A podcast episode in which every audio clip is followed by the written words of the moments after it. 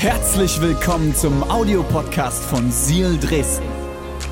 Wenn du Fragen hast oder den Podcast finanziell unterstützen möchtest, dann findest du uns auf sealchurch.de.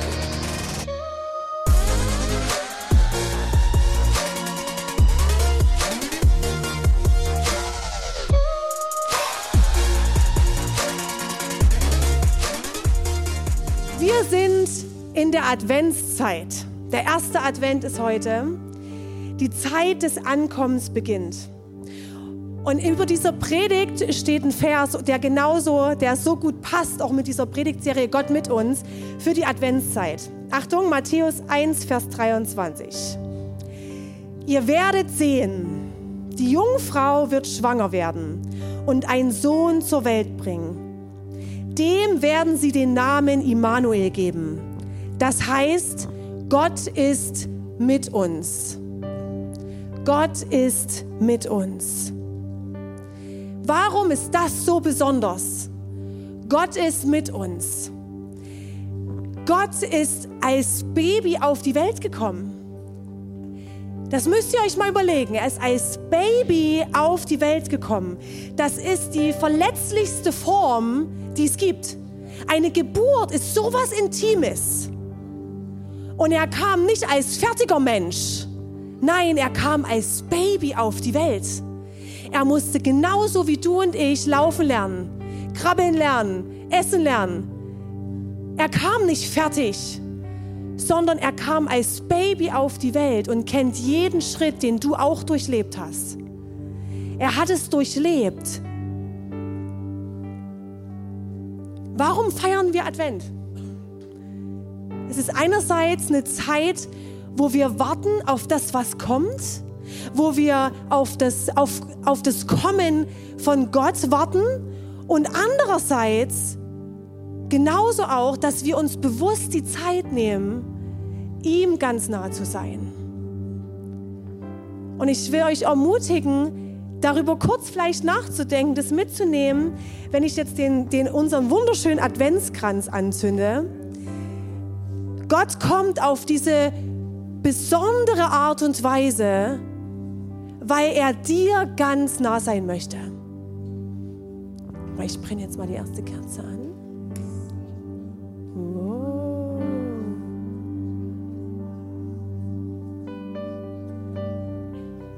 Jesus, ich danke dir, dass du auf die Welt gekommen bist, um uns ganz nah zu sein. Danke, dass du nicht als fertiger Mensch gekommen bist, sondern in der intimsten, in der verletzlichsten Form, die es gibt, weil du uns nah sein möchtest. Danke, Jesus, für das, was du heute sprechen willst. Und ich bete, dass wir jetzt ganz bewusst unsere Herzen öffnen für das, was du bereit hast. Weil ich glaube, dass du heute zu jedem Einzelnen hier sprechen möchtest. Und dass dein Evangelium, dein Wort Kraft hat. Du Kraft hast. Amen. Vielen, vielen Dank für deine heiligen Töne. Danke. Okay. Der Titel der Predigt ist Gott mit dir in der Wildnis. Wow.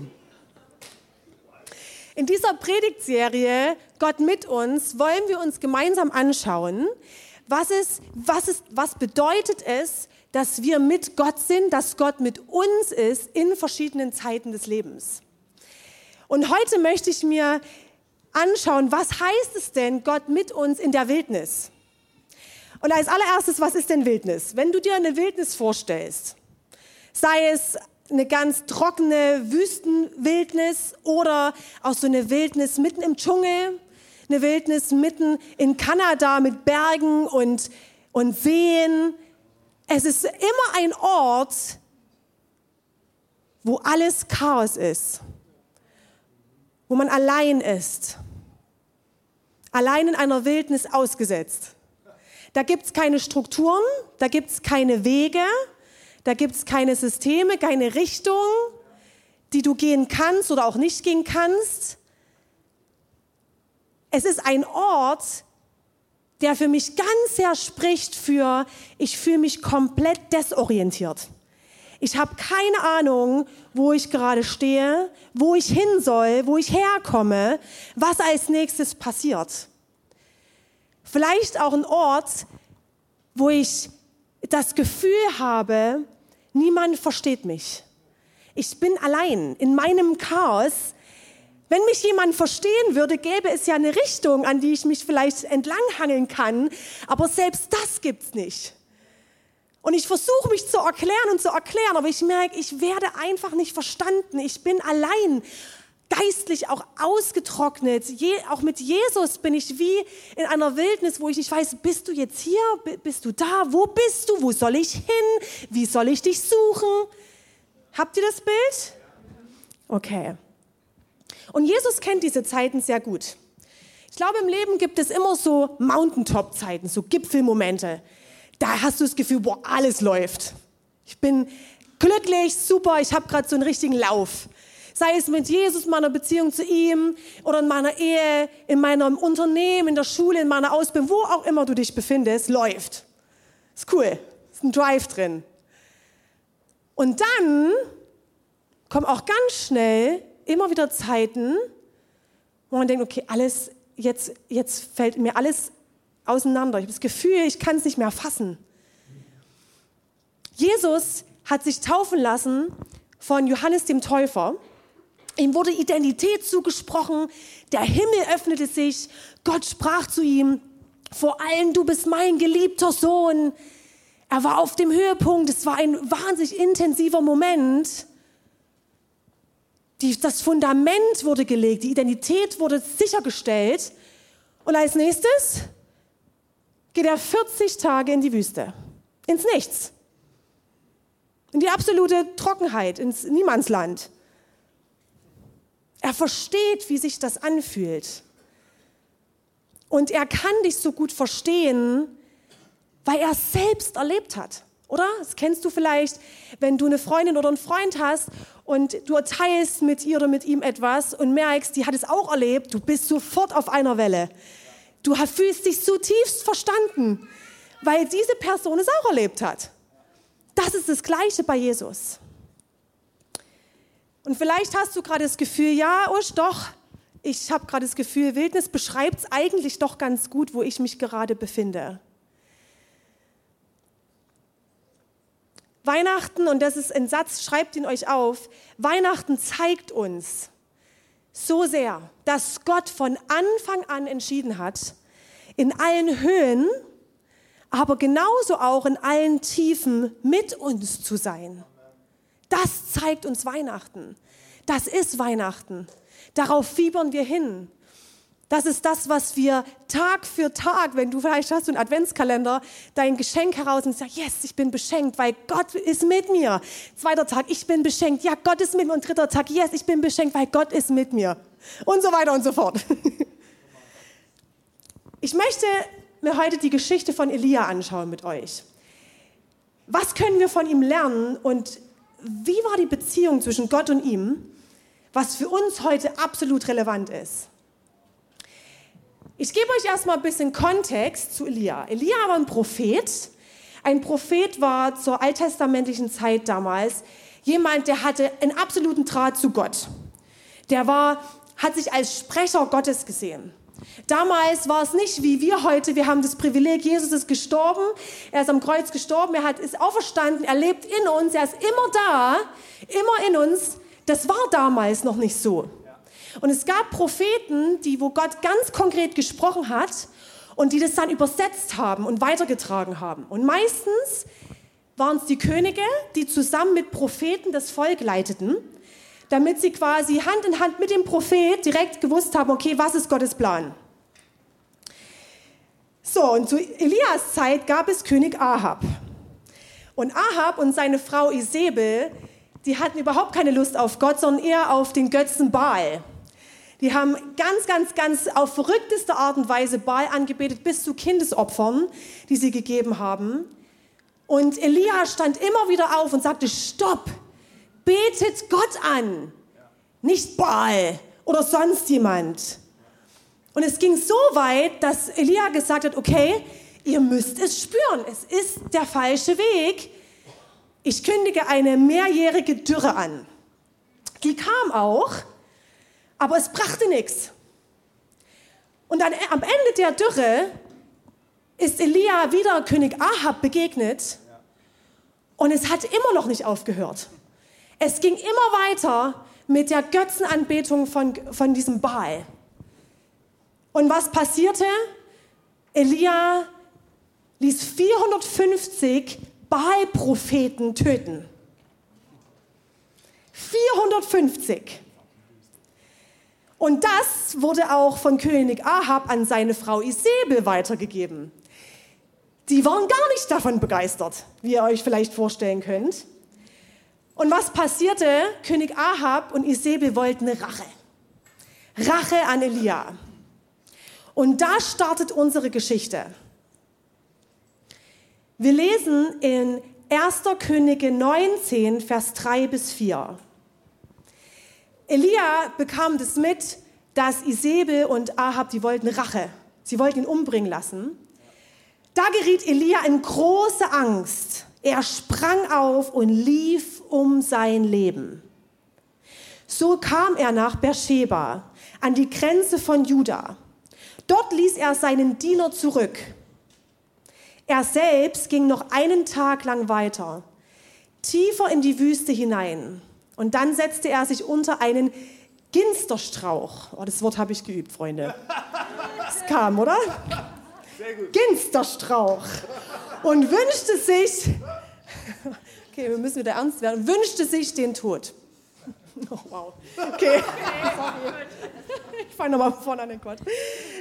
Genau, er setzte sich um den Ginsterstrauch und wünschte sich den Tod. Es ist genug. Es ist genug, sagte Elia. Es ist genug. Herr, nimm mir doch das Leben, denn ich bin nicht besser als meine Vorfahren. Elia war allein unter einem Strauch im Nirgendwo in der Wildnis angekommen und er hatte es satt. Er hatte es satt. Vielleicht kennst du das. Du hast es satt, nicht zu wissen, was wird nun mit der Arbeit fürs nächste Jahr. Wie, sehen die Finan wie ist die Finanzperspektive fürs nächste Jahr, für dein Unternehmen? Ich habe es satt mit der Erziehung mit meinen Kindern. Ich weiß nicht mehr weiter. Ich fühle mich gerade wie in der Wildnis wo ich keine Richtung habe, keinen Weg, keine Antwort, keine Idee, keinen guten Rat. Vielleicht auch keinen Partner, der mit mir gerade diesen Weg geht. Und du hast es satt. Du bist fertig, kein Bock mehr, Schluss. Vielleicht weißt du einfach nicht in, in deiner Beziehung die nächsten Schritte. Vielleicht hast du Kämpfe mit Krankheit. Und du hast es satt, von Arzt zu Arzt zu rennen und immer wieder dasselbe zu hören. Keine Perspektive, keine neue Diagnose, keine Dinge, Tabletten, whatever, was ich tun kann. Lass mich auch was tun. Nix. Nix. Und das ist für mich diese Wildnis, einfach nix. Und das ist manchmal so schwer. Und das Verrückte ist, Elia erlebte vor diesem Moment, wo er weglief von Isabel und Ahab, erlebte er Gott schon auf abgefahrenste Weise. Denn in dieser Dürrezeit erlebte er beispielsweise, dass er komplett ohne Essen war und Raben versorgten ihn mit Essen. Gott schickte Raben, die ihn mit Essen versorgten. Das ist total crazy. Überlegt euch das mal. Oder Gott schickte ihn, weil er hatte keinen Unterschlupf, zu einer Witwe. Er kam zu dieser Witwe, sie hatte einen Sohn, und dort waren die Mehl- und Ölkrüge leer. Die hatten kaum zu essen. Was machte Gott? Er ließ zu, dass die Mehl- und Ölkrüge nicht mehr leer wurden und die hatten immer Essen. Überlegt euch das mal. Das ist unser Gott, an den wir glauben, bei ihm sowas möglich ist. Das erlebte Elia, bevor er unter diesem Ginsterstrauch saß. Es ging noch weiter. Der Sohn von dieser Witwe wurde plötzlich krank. So krank, dass er starb.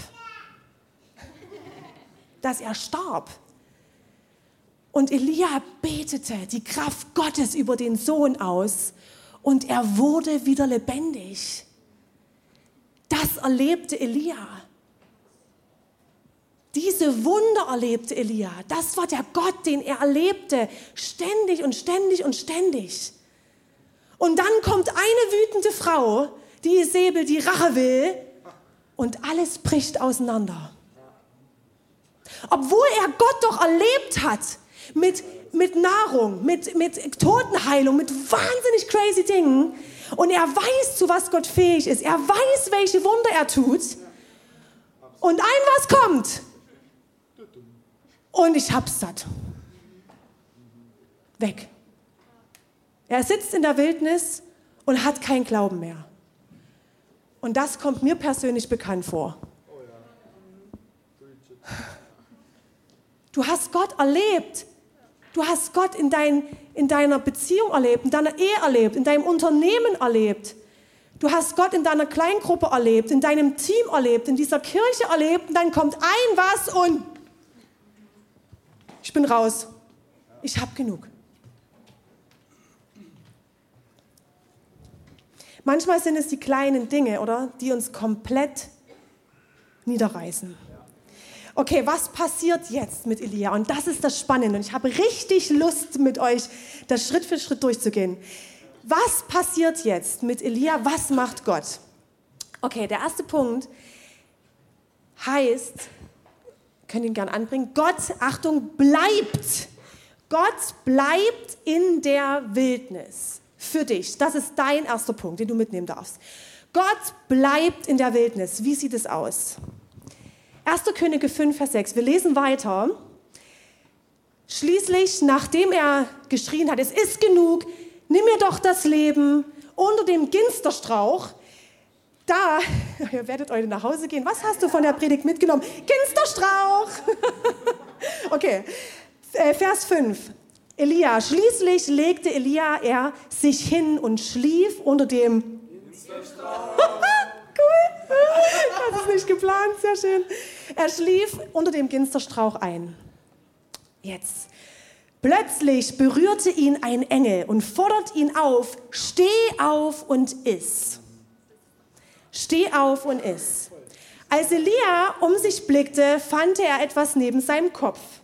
Frisches Fladenbrot und einen Krug mit Wasser. Er aß und trank und dann legte er sich wieder schlafen. Bis hierher. Selbst im Alten Testament sehen wir schon, Gott ist mit uns. Ihm ist Beziehung immer das Wichtigste. Und Gottes Idee war es schon immer, mit uns zu sein. Und mit dem Kommen von Jesus an Weihnachten erfüllt sich Gottes Herz in aller Fülle. Und was macht Gott, als Elia am Boden war? Was macht Gott, als Elia es satt hatte? Genug, Schluss. Gott kommt nicht und sagt, oh Elia, was machst du eigentlich? und hält ihm erstmal eine Moralpredigt. Nö. Gott kommt nicht und tadelt ihn. Gott kommt nicht mit neuen Erwartungen. Aber du musst doch, aber du musst doch, aber du musst doch. Oh, les Bibel, les Bibel, les Bibel. Du musst, du musst, du musst. Nö. Macht Gott nicht. Gott stellt ihm Essen hin, ein Krug mit Wasser. Er versorgt ihn und lässt ihn erstmal schlafen. Elia ist in der Wildnis und Gott ist dort und er bleibt dort. Das ist okay. Gott ist bei dir in deiner Wildnis und du darfst dort auch sein. Du darfst zweifeln. Du darfst schreien. Du darfst ihn anschreien. Es ist genug, Gott. Ich habe keinen Bock mehr. Schluss. Darfst du. Gott ist da. Schreck dir nicht ab. Der gibt dir noch einen Krug Wasser und Brot und du darfst zur Ruhe kommen.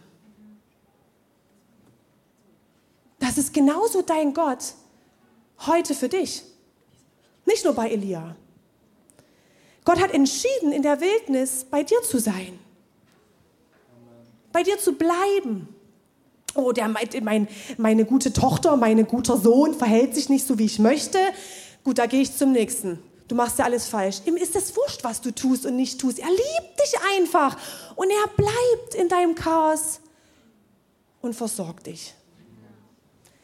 Und wenn es das ist, was du heute hören musst, Gott bleibt bei dir.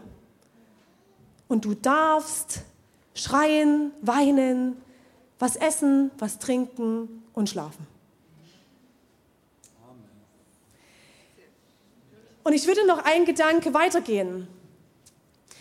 Ich glaube, manchmal kommt es vor in unserem Leben, mir geht es ja oft so, dass ich manchmal glaube, ich brauche ein Nickerchen und einen Schluck Wasser und dann ist alles wieder super. Ich glaube ganz oft das Falsche, was ich eigentlich brauche. Vielleicht brauche ich gar kein Nickerchen, sondern einfach mal wieder eine Begegnung mit Gott. Diese Berührung von dem Engel. Gott berührt Elia und gibt ihm, was er braucht.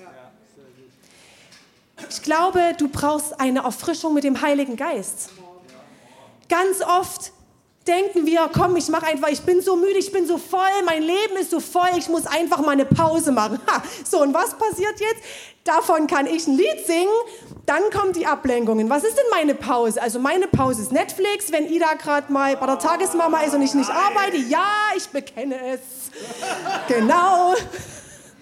Dann kommt Netflix, dann kommt, oh, ich könnte ja mal wieder Fenster putzen, ist bestimmt total äh, beruhigend für meine Seele dann kommt irgendeine Serie, dann kommt Weihnachtsgeschenke, dann kommt noch die To-Dos für die Kinder, dann kommt das, oh, ich müsste mal eine Wäsche waschen und so weiter.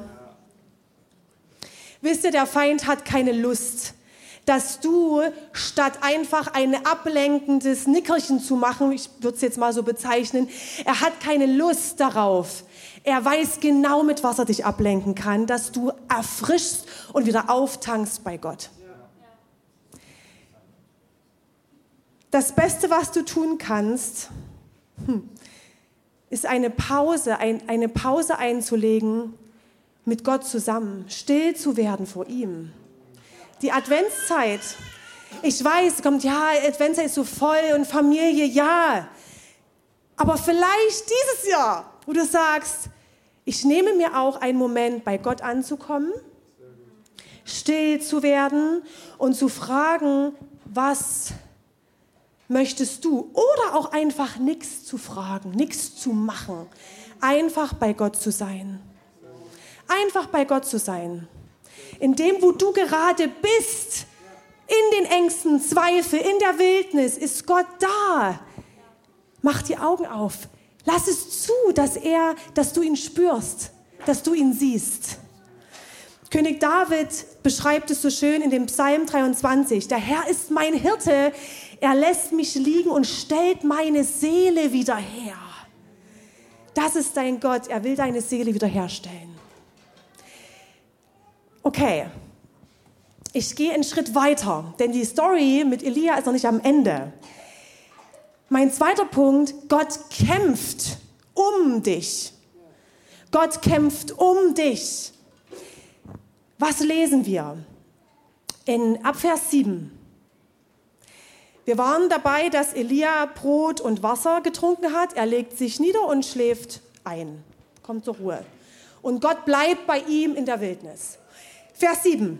Doch, doch der Engel des Herrn erschien ein zweites Mal wieder berührte er ihn und sprach, steh auf und iss, denn du hast einen weiten Weg vor dir. Da stand Elia auf, aß und trank und ging los. Durch das Essen war er wieder zu Kräften gekommen. 40 Tage und 40 Nächte war er unterwegs. Wow. Wieder durch die Wildnis bis er den Horeb, den Berg Gottes, erreichte. Dort ging er in eine Höhle, um darin zu übernachten. Doch dann kam das Wort des Herrn zu ihm. Was tust du hier, Elia? Was tust du hier? Was machst du hier? Und Elia antwortete, bis zum Äußersten bin ich für dich gegangen. Alles habe ich für dich getan, für den Herrn, den Gott Zebaoth.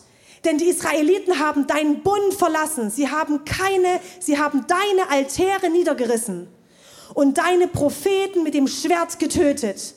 Ich allein bin übrig geblieben. Doch jetzt wollen sie auch mich umbringen.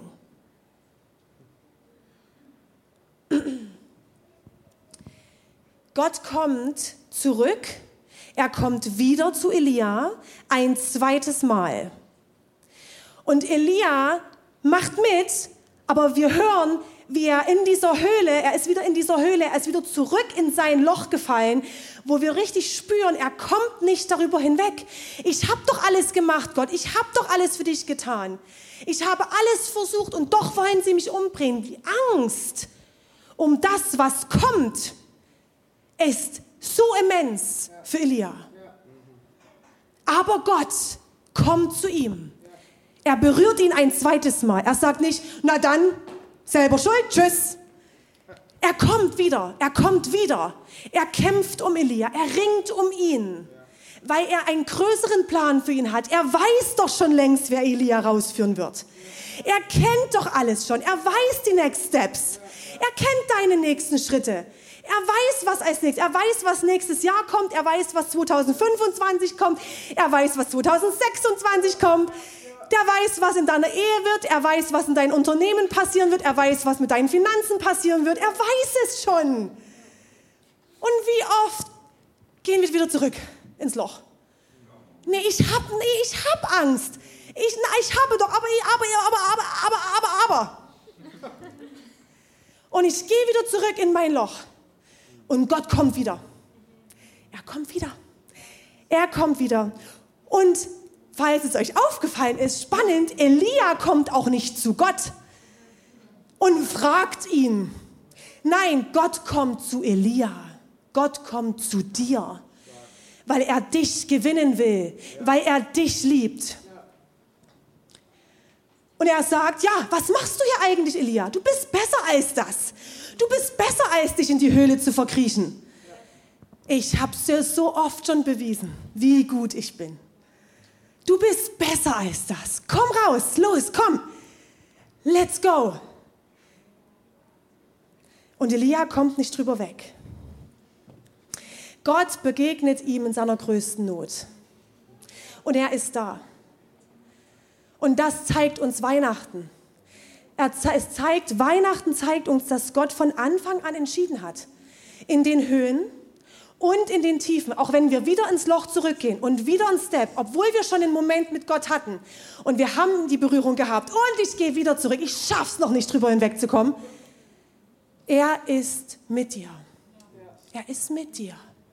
Er ist mit dir. Durch sein Wirken, durch seine heilende Kraft durch seine Wegweisung, Versorgung, durch seine Liebe, durch seine Gnade, durch seine Freundlichkeit, durch seine Güte, durch seine väterliche, bedingungslose Liebe will er dich herausführen. Und wisst ihr, jetzt kommt ein wichtiger Punkt, du musst aber auch wollen. Wir müssen wollen. Gott drängt sich uns nicht auf. Möchtest du aus der Wildnis raus? Möchtest du wirklich daraus? Oder fühlst du dich ganz wohl? Vielleicht fühlen wir uns auch manchmal ganz wohl, dass der, der Arme, die Arme zu sein, die, der es wieder schlecht geht. Und es ist vielleicht schon eine Sicherheit geworden. Was ist denn, wenn ich aus meinem Loch rauskomme? Was kommt denn dann? Du musst wollen. Du musst die Heilung wollen. Du musst Gott wollen. Du musst seinen Weg wollen. Du musst dich entscheiden, ja Gott, ich will deinen Weg wissen. Ich möchte deinem Plan folgen, der ist besser als meiner. Vielleicht ist es für dich dran, in der Wildnis einfach mal kurz zu essen und was zu trinken und ein Nickerchen zu machen. Aber irgendwann kommt der Punkt, wo du dich aufrappeln musst, wo du diese Entscheidung hast. Okay, versacke ich? Bleibe ich da in, diesem, in dieser Wildnis? Oder bekomme ich mein kriege ich mein hoch, ja, kriege ich mein Gesäß hoch, danke Jamin, und sage, okay, gut, ich vertraue dir. Und Gott wird dich auch nicht direkt durch diese Wildnis führen. Er hat Elia nicht direkt gerettet. Er hat Elia nicht gesagt, okay, los, das und das und das wird passieren, let's go. Gott führt Elia hindurch, durch die Wildnis hindurch, weil es ihn so viel stärker macht. Durch die Wildnis hindurch zu gehen, zusammen mit Gott, wird dich stärken, deinen Glauben stärken, deine Ehe stärken, deine Leiterschaft stärken, deine Gruppe stärken. Wenn alles uns Gott einfach nimmt, werden wir nicht wachsen. Wir werden nicht zu der Person, die, der, die Gott sich gedacht hat. Und deshalb lässt Gott auch ein Stück weit Wildnis zu. Und er führt Elia hindurch. Und das will er bei dir auch. Er will dich hindurchführen. Ein Zitat von unserer Pastorin Dana, ihrer Lieblingsautorin Anne Forskamp. An Weihnachten geht es darum, dass Gott alles gegeben hat, um mit dir zu sein und du, Achtung, deshalb alles geben solltest, um mit ihm zu sein.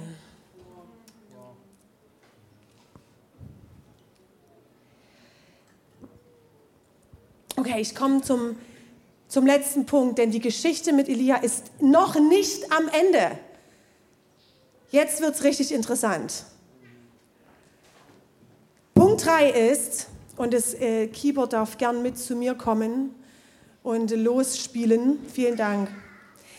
Mein dritter Punkt ist, Gott ist mit dir. Gott ist mit dir. Und ich möchte, dass du das aufsaugst, diese vier Worte.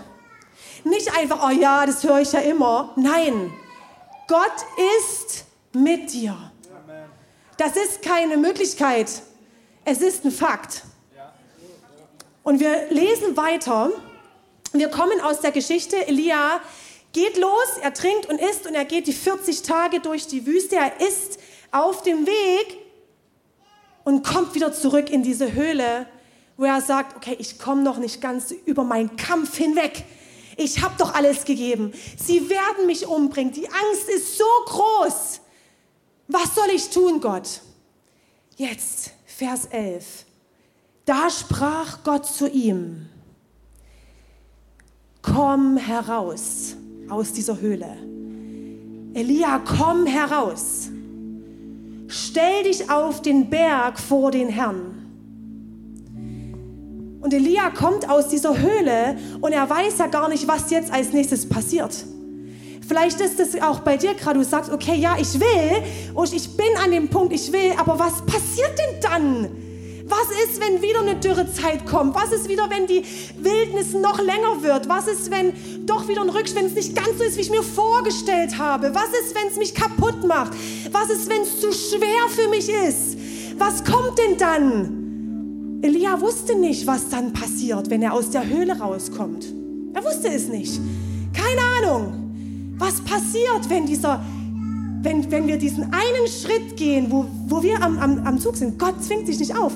Er hat uns einen freien Willen gegeben, wo wir sagen, okay, yes, ich komme raus. Was jetzt? Was ist es jetzt? Wo stehe ich jetzt? Was passiert jetzt? Und wirklich, wir lesen weiter, und wirklich, der Herr ging vorüber. Zuerst kam ein gewaltiger Sturm, der Berge sprengte und Felsen zerbrach. Und er zog vor dem Herrn her. Aber der Herr war nicht im Sturm. Nach dem Sturm kam ein Erdbeben. Aber der Herr war nicht im Erdbeben. Nach dem Erdbeben kam ein Feuer. Aber der Herr war nicht im Feuer. Und nach dem Feuer kam ein sanftes, feines Flüstern.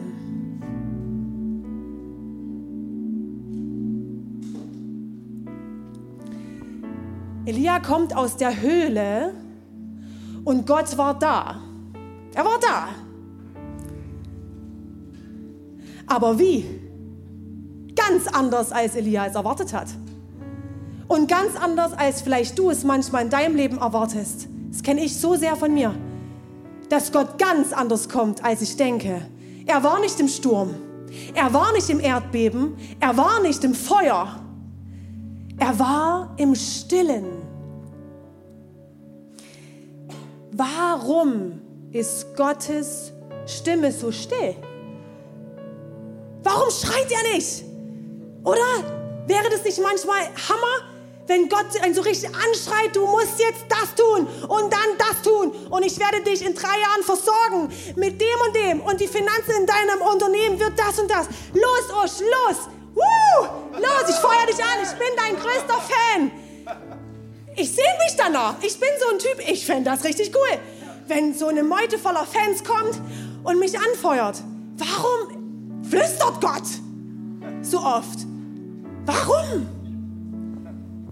Warum flüstert er? Ich bin ganz außer Puste. Warum flüstert Gott? Gott flüstert, weil er ganz nah an dir ist. Er ist direkt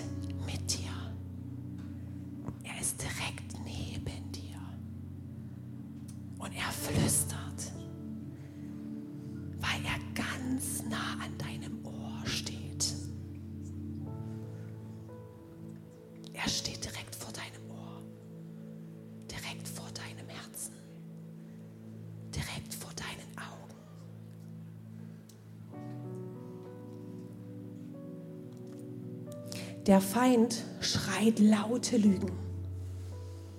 Was du alles nicht kannst, was du nicht bist, was du nicht erreichen wirst.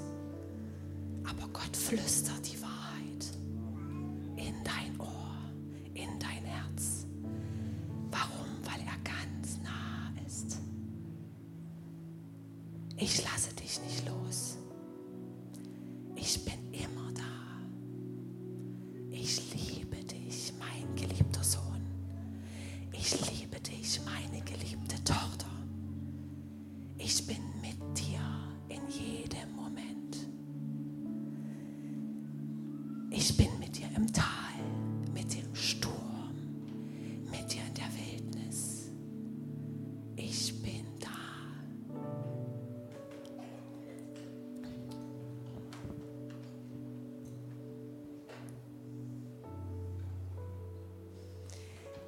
unser Gott, dem es schon im Alten Testament nur um Beziehung ging. Und es zeigte sich so sehr. Der Höhepunkt von Gott mit uns zu sein, ist, dass er durch Jesus Mensch wurde. Und wir das immer haben dürfen. Wir es besser haben als Elia, weil Jesus in dir lebt. Er ist leibhaftig bei uns. Wenn dein Herz heute schmerzt, Gott ist da. Er ist da. Wenn dich niemand versteht, er versteht. Er bleibt. Er hält dich aus. Er kämpft um dich ein zweites, ein drittes, ein viertes, ein fünftes Mal. Stopp mal kurz deine laute Welt um dich herum. So viel in unserem Leben, oder? So viel ist los, so viel Trubel, so viele Eindrücke. Jesus wurde geboren als Baby, als intimste Form, die es gibt, ohne Trubel, ohne Laut, ohne lautes Getose, im Stillen, im Stall. Und er flüstert zu dir im Stillen, weil genau das ihn ausmacht. Weil er ein Gott ist, der dir nahe ist, der mit dir ist. Psalm 139, 7 bis 10. Wohin könnte ich gehen vor deinem Geist? Wohin fliehen vor deiner Gegenwart? Würde ich den Himmel, würde ich in den Himmel steigen? Du bist dort. Würde ich mich in der Unterwelt verstecken? Du bist dort auch würde ich hochfliegen, wo das Morgenrot leuchtet, mich niederlassen, wo die Sonne im Meer versinkt. Selbst dort nimmst du mich an die Hand und legst deinen starken Arm um mich.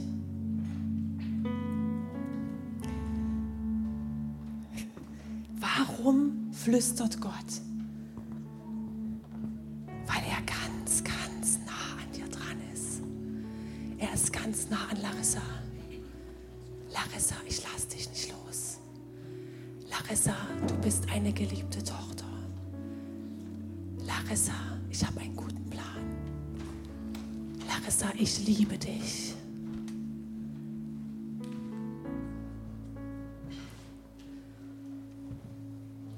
Er muss sie nicht anschreien. Er ist so nah, ein Flüstern reicht. Das zeigt sich zu Weihnachten. Gott hat von Anfang an entschieden, er ist in den Höhen und in den Tiefen mit dir.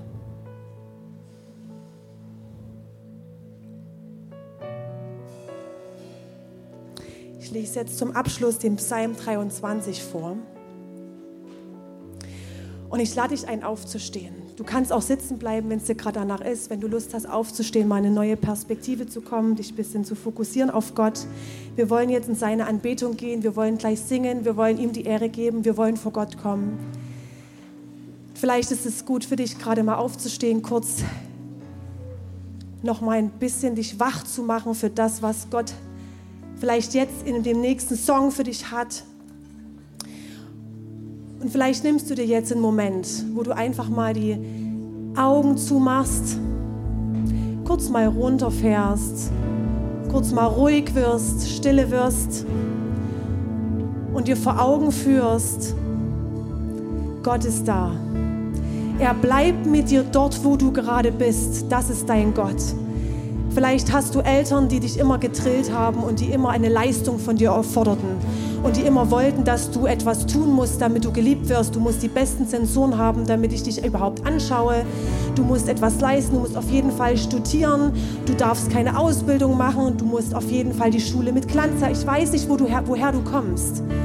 Aber dein Gott ist kein Gott, der eine Leistung von dir erwartet. Er liebt dich einfach und er bleibt bei dir, egal ob du gerade dich perfekt verhältst oder nicht. Er bleibt bei dir und er kämpft für dich. Weil er weiß, wenn du dort bleibst, das ist deine freie Entscheidung. Aber wenn du dort bleibst, verpasst du vielleicht auch ein bisschen das, was er für dich hat, für dich bereit hat. Denn er hat viel mehr bereit, als du dir jemals erträumen könntest. Und dann kommt der Moment, wo du dich entscheiden darfst, okay, ich kriege jetzt mein Gesäß hoch. Und ich rappel mich auf und komme aus dem Loch raus. Und dann ist Gott so nah, so nah, dass ein Flüstern reicht. Psalm 23. Saug diesen Psalm mal auf in dein Herz. Der Herr ist mein Hirte. Nichts wird mir fehlen. Er weidet mich auf saftigen Wiesen und führt mich zu frischen Quellen. Er gibt mir neue Kraft. Er leitet mich auf sicheren Wegen und macht seinem Namen damit alle Ehre. Auch wenn es durch dunkle Täler geht, fürchte ich kein Unglück, denn du, Herr, bist bei mir. Dein Hirtenstab gibt mir Schutz und Trost. Du lädst mich ein und deckst mir den Tisch vor den Augen meiner Feinde. Du begrüßt mich wie ein Hausherr seinen Gast und füllst meinen Becher bis zum Rand. Deine Güte und Liebe begleiten mich Tag für Tag. In deinem Haus darf ich bleiben mein Leben lang.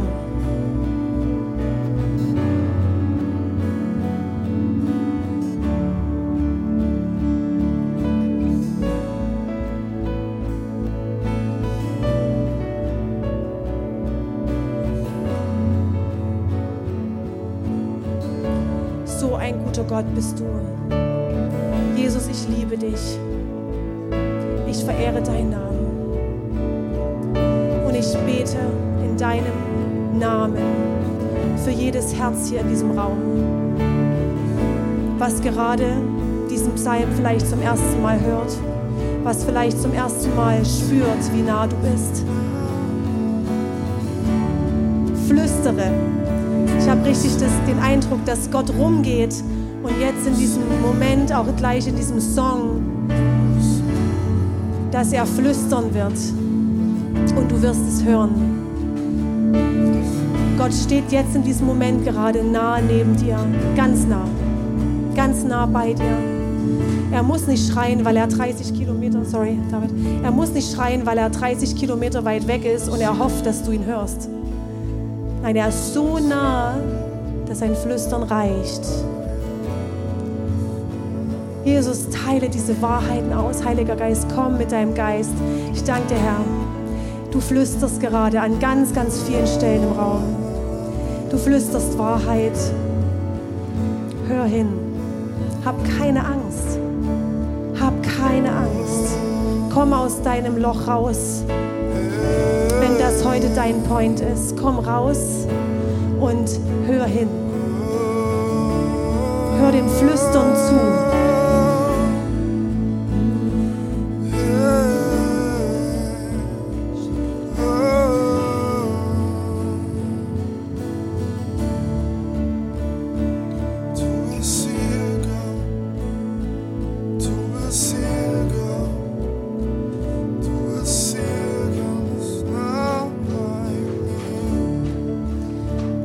Braucht es auch heute von dir eine Entscheidung, zu sagen, okay, ich sitze schon so lange in diesem Loch und ich spüre, wie Gott nicht, nicht heute das erste Mal, sondern schon ein paar Mal mich aus dieser, aus dieser Höhle, wo Elia saß, sinnbildlich herausruft. Und vielleicht Gott durch mich heute dich das dritte, vierte Mal herausruft und Gott das dritte, vierte Mal schon wiederkommt und um dich kämpft. Und vielleicht ist heute der Tag, wo du diese Entscheidung triffst, egal wie du dich fühlst, zu sagen, ja Gott, ich vertraue dir so sehr, dass wenn ich aus der Höhle heraustrete, du da bist. Ich habe es bei Elia gehört. Wieso sollte es heute anders sein? Du hast Gott in deinem Leben schon oft erlebt. Wieso sollte er jetzt nicht mehr wirken?